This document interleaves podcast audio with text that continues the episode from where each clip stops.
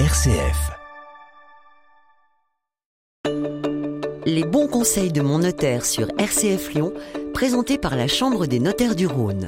Nous démarrons une nouvelle série d'entretiens avec, euh, pour tout ce mois, Maître Candide Porret, notaire dans le deuxième arrondissement de Lyon. Bonjour Maître. Bonjour. Merci d'être avec nous. On va évoquer ensemble la mise sous tutelle dans le, dans le quotidien et l'anticipation euh, de la dépendance hein, de nos aînés. Notamment, on va en parler euh, avec plusieurs options qui s'offrent à nous. Alors la première option euh, dont on dispose pour euh, eh bien accompagner celles et ceux qui ne sont plus en capacité de gérer eux-mêmes euh, leur quotidien. D'ailleurs, on va essayer de préciser ensemble euh, à quoi ça correspond. On va évoquer la mise sous tutelle. Comment ça marche? À quel moment est-ce qu'on s'y prend? Quelles sont les démarches? Alors, quand on dit euh, perdre ses capacités de gérer ses affaires quotidiennes, de quoi est-ce qu'on parle concrètement, maître? Eh bien, on parle clairement de la dépendance. Donc la dépendance aujourd'hui, c'est une réalité. Elle est, elle est souvent, euh, le, je dirais, liée au grand âge, hein. pas seulement, mais, mais en grande majorité, c'est ce que nous rencontrons dans la pratique. Euh, donc on a une altération des facultés mentales qui peut être liée évidemment euh, donc à l'âge, mais, mais aussi à, d'autres maladies comme Alzheimer aujourd'hui qui touchent euh, malheureusement bon nombre de familles. Et on se retrouve euh, parfois dans des situations assez, assez difficiles et douloureuses parce que euh, dès l'instant où, l'un de nos proches euh, ne dispose plus, plus de ses capacités intellectuelles notamment, eh bien, il n'est plus en mesure juridiquement et, et, légalement de pouvoir euh, gérer son patrimoine seul. Donc il requiert cet accompagnement et donc on, on, se retrouve souvent, bien entendu, euh, euh, contraint de solliciter donc une mesure de protection qui peut être une tutelle ou une curatelle. Quand on dit gérer son patrimoine, ça va être les dépenses du quotidien, c'est ça, l'aide qu'on les, les, dépenses pour l'établissement aussi qui accueille notre proche. Exactement, c'est tous les actes de la vie quotidienne, donc les plus simples comme les plus les plus complexes comme la vente par exemple de la résidence principale euh, de cette personne euh, qui est malheureusement souvent requise pour financer précisément, comme vous le disiez, euh, ce, cette résidence en établissement qui, aujourd'hui coûte cher, hein, clairement. Hein, c'est une dépense énorme pour la famille qui peut pas forcément l'assumer. Donc on est parfois contraint de, de, vendre cette résidence principale pour pouvoir financer cet établissement. Et aujourd'hui, bah, malheureusement, si, euh, si notre aîné n'est pas en mesure de signer cet acte authentique de vente, eh bien on est obligé de solliciter cette mesure de placement au préalable. Qui définit euh, qu'une personne n'est plus en mesure euh, de pouvoir signer par exemple un acte de vente? Alors un médecin, donc tout ça est bien sûr est très très encadré, vous l'imaginez bien, euh, et, et, pas n'importe quel médecin. Il s'agit d'un médecin expert qui fait partie des médecins listés par les tribunaux. Donc les tribunaux donnent et mettent à disposition la liste de ces médecins experts. Il va euh, rencontrer cette personne et c'est lui qui déterminera si effectivement euh, cette personne se trouve dans un état d'altération de ses facultés mentales tel que défini par le Code civil et justifiant précisément l'ouverture d'une mesure de tutelle. C'est à l'initiative de la famille, de votre initiative, euh, qu'on fait appel à ce médecin? Alors souvent c'est à l'initiative de la famille, ça peut également être le procureur en réalité, toute personne euh, proche euh, d'une personne euh, donc dans cette situation euh, physique peut solliciter également le procureur de la République si s'il n'y a pas de mise en demeure, en tout cas, ou d'action réalisée pour pour solliciter ce placement. Ouais. Et c'est de cette décision médicale que peut en découler une mise sous tutelle que vous que vous proposez, que vous organisez vous en tant que notaire? Alors nous, on n'organise pas le placement sous tutelle. On est souvent euh, je dirais, les, accompagnants, puisque euh, en premier lieu, on est, interrogé, c'est-à-dire que on a une situation euh, de difficulté qui, qui souvent euh, nous est apportée par les enfants euh, et malheureusement on n'a pas de réponse possible, mis à part évidemment ce passage préalable donc d'un placement sous curatelle ou sous tutelle donc on n'a pas capacité, nous, à intervenir euh, dans le dossier, mais en tout cas, effectivement, on a capacité de les conseiller sur les démarches à réaliser. Donc je pense qu'il ne faut pas hésiter à venir nous en parler, hein, euh, de manière à ce que, qu'effectivement, on puisse au moins, au moins servir de guide, en tout cas.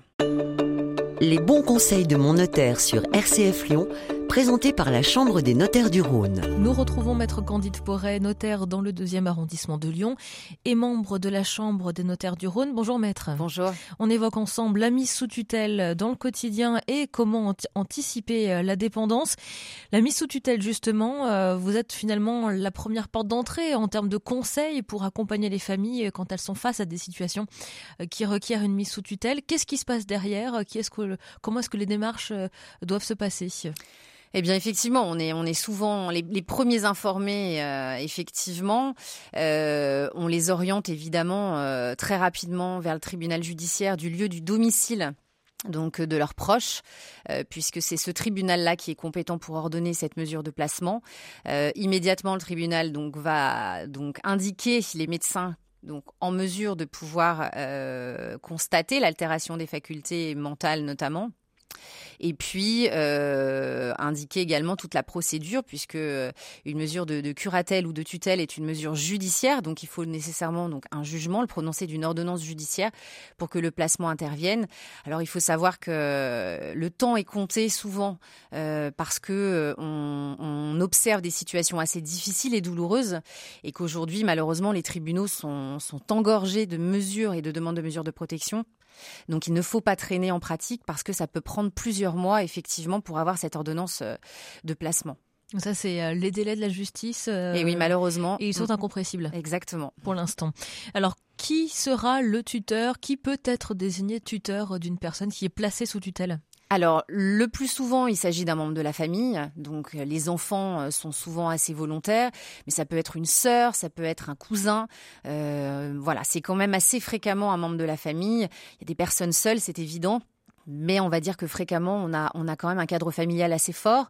et puis, en l'absence de, membres, de, membres familiaux, eh bien, il existe des associations tutélaires dont c'est vraiment le métier, euh, qui sont désignés par les tribunaux pour effectuer euh, vraiment euh, cette mission de gestion et d'accompagnement du patrimoine. Est-ce qu'il faut un lien de parenté effectif pour pouvoir devenir tuteur d'une personne? Non, absolument pas. Donc il faut déjà être volontaire. Donc le, juge après appréciera les, les qualités humaines et administratives hein, et de gestion de la personne qui, qui se présentera, mais il n'y a aucun, aucun critère effectivement de, de lien familial pour, pour exercer cette mission-là. Qu'est-ce que ça permet quand on devient tuteur d'une personne mise sous tutelle, euh, quels sont euh, nos droits finalement?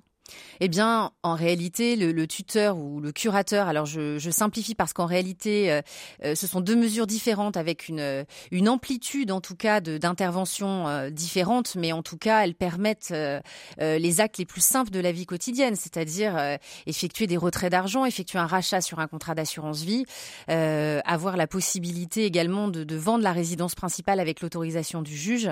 Voilà, il y a des actes interdits, mais qui sont des actes finalement assez évidents, comme euh, comme des actes qu'on nous nomme à titre gratuit, c'est-à-dire qu'il n'y a pas capacité de faire de donation. Le tuteur n'est pas là pour dépouiller le patrimoine évidemment de la personne qu'il représente ou qui l'accompagne, mais euh, c'est une mesure qui permet en tout cas d'avoir une gestion euh, complète du patrimoine. Est-ce qu'il y a des risques quand même que le patrimoine soit altéré par le tuteur? Il y a toujours des risques, hein, donc euh, on parle beaucoup d'abus de faiblesse. Euh, je, pense qu'effectivement, euh, probablement, alors je n'en ai pas rencontré moi dans, ma pratique, mais ça doit certainement effectivement arriver. Bon, le tuteur a, quand même une responsabilité. Hein. Il, rend des comptes annuels au magistrat, qui est là aussi en garde-fou pour assurer quand même un, contrôle de la mission exercée, des opérations réalisées dans l'année. Donc, je dirais que de façon générale, ça se passe quand même très bien.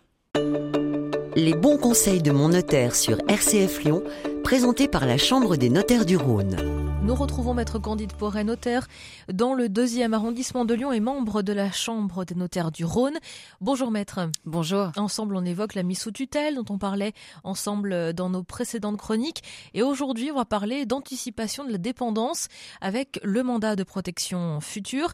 Avant de, de définir euh, ce qu'est réellement ce mandat de protection, pourquoi finalement faut-il anticiper? Cette, cette potentielle perte d'autonomie et donc de dépendance en fait, il faut toujours anticiper parce que ça permet effectivement d'avoir la, maîtrise de cette situation de, dépendance qu'on rencontre trop fréquemment et parce que euh, c'est un peu ce qu'on a dit dans nos précédentes chroniques. Aujourd'hui, euh, euh, un placement sous curatelle ou sous tutelle, eh bien évidemment, c'est très long. et cette longueur judiciaire, eh bien, elle, a des conséquences parfois difficiles parce qu'on a un patrimoine qui périclite. on a, par exemple, des, des opérations, la vente de la résidence principale qui peut pas s'opérer et donc, euh, donc il est vraiment nécessaire, je pense, de, d'anticiper ce temps-là euh, pour que la protection donc euh, de nos proches puisse s'effectuer le plus rapidement possible. Mais est-ce qu'il y a un bon moment pour commencer à évoquer avec vous, notaire, avec notre notaire, cette protection future? Ah, je crois qu'il n'y a pas de bon moment. C'est toujours le bon moment. En réalité, je crois que c'est on, a on a tous cette incertitude de la dépendance aujourd'hui. Donc euh, c'est une couverture, c'est une assurance en réalité ce mandat de protection future, euh, puisqu'il interviendra pour le cas où euh, nous nous retrouvions dans une altération de nos facultés physiques ou mentales. donc à mon sens, il n'y a pas vraiment de, de, de, moment privilégié. Le plus tôt sera le mieux. Il sera effectif ou il ne le sera pas. Mais je dirais qu'effectivement, il est là. Et donc pas d'âge finalement pour y penser Aucun âge. Est-ce que ça coûte euh, de l'argent de, déjà d'avoir un conseil autour de ce, mandat de protection future et de, de vouloir y passer alors non, le conseil évidemment euh, est gratuit. Il faut pousser la porte de nos études pour justement avoir toutes ces informations-là. Euh, le coût d'un mandat de protection future, la provision est aux alentours de 320-350 euros. donc c'est, ça reste effectivement une mesure qui n'est pas onéreuse et qui, à mon sens, est, vraiment essentielle.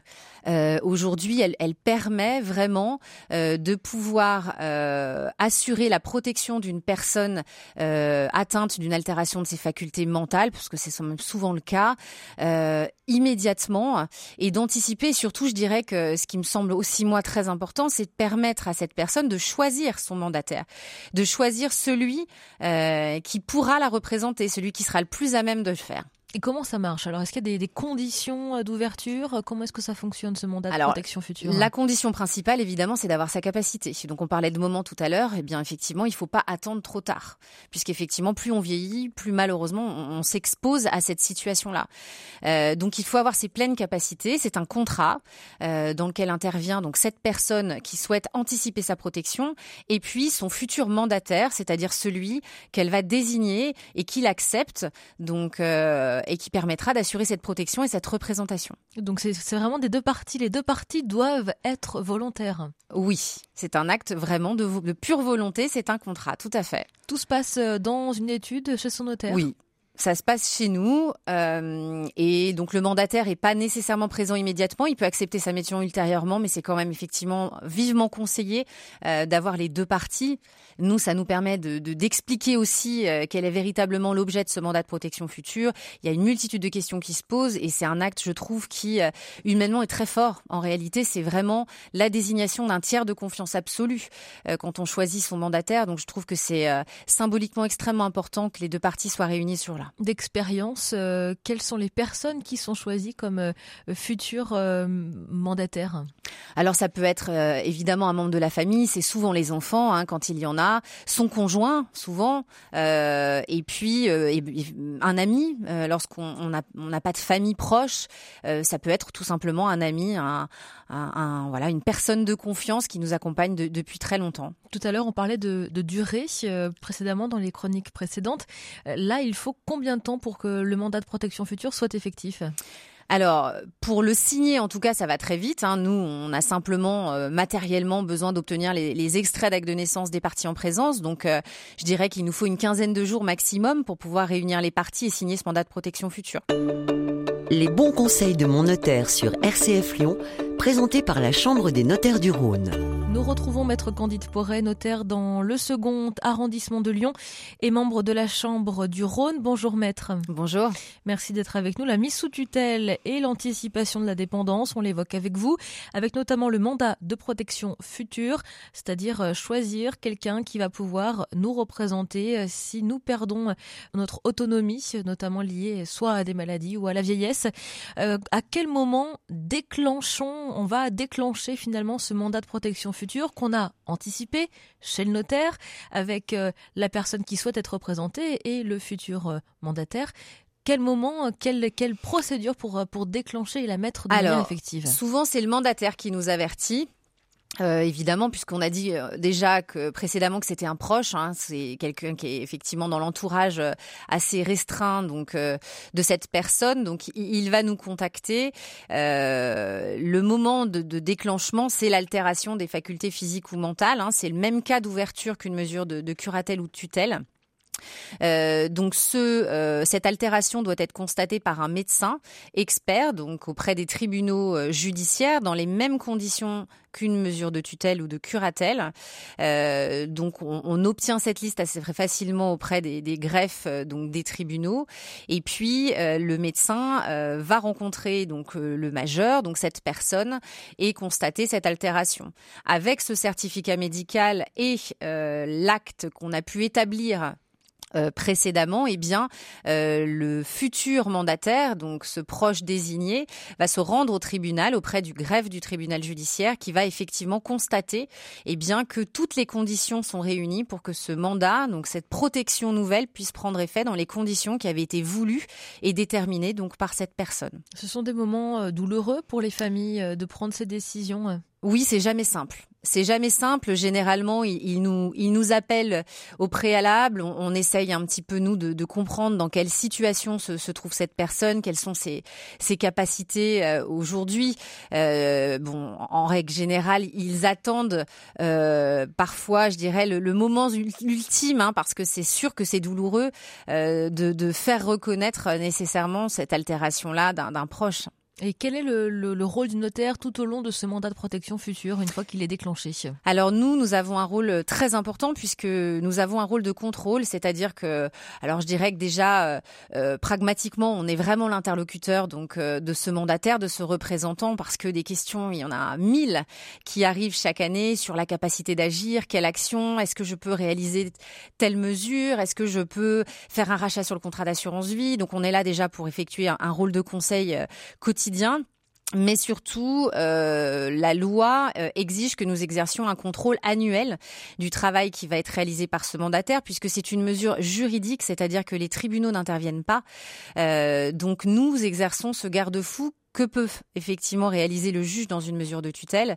Et donc on a donc un contrôle, donc une liste exhaustive des opérations comptables qui ont pu être dressées par le mandataire dans l'année et puis on va euh, voilà vérifier que tout est en ordre, évidemment, qu'il n'y a pas de dérive et que cette gestion se fait euh, voilà sereinement et, comme elle comme elle doit être. Donc c'est une sorte de rapport comptable hein, que, Exactement. que, vous, que vous que vous relevez. C'est tout à fait ça.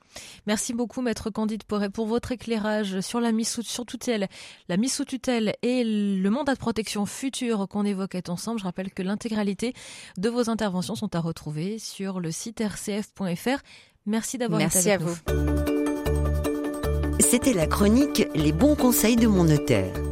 Plus d'infos sur le site chambre-rhône.notaire.fr.